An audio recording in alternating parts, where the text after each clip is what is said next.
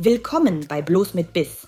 In dieser Folge gehen wir auf diese drei Themen ein. Versucht Scholz einem Dialog mit den Bauern auszuweichen?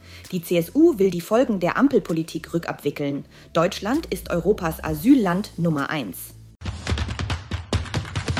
Hat Scholz Angst vor den Bauern? In ganz Deutschland machen die Landwirte ihrem Ärger Luft. Ein Dialog zwischen den Demonstranten und dem Kanzler ist dringend nötig. Doch Scholz drückt sich offenbar davor. Auf eine Anfrage hat die Bild-Zeitung eine solche Antwort bekommen.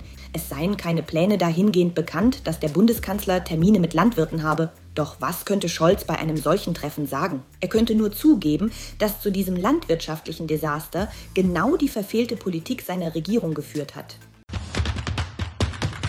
Politik rückabwickeln.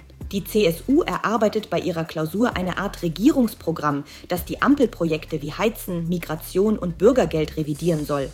Motto des Programms?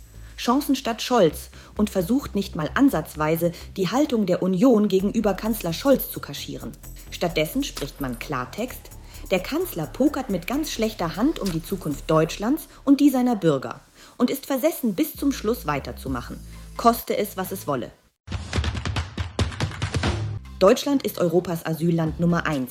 Im Jahr 2023 wird mit mehr als einer Million Neuankömmlingen in Europa gerechnet. Das teilte die Asylagentur der Europäischen Union mit. Das beliebteste Ziel der Asylsuchenden ist dabei Deutschland. Die Bundesrepublik haben mehr als 350.000 von ihnen ausgewählt. Die Asylagenturchefin Nina Gregori warnt, mit einer Entspannung könne man nicht rechnen. Schon 40 Prozent der Kommunen sehen sich durch die Aufnahme von Flüchtlingen überlastet. Wenn es so weitergeht, wird dieser Anteil weiter steigen. Nähern wir uns einer Katastrophe?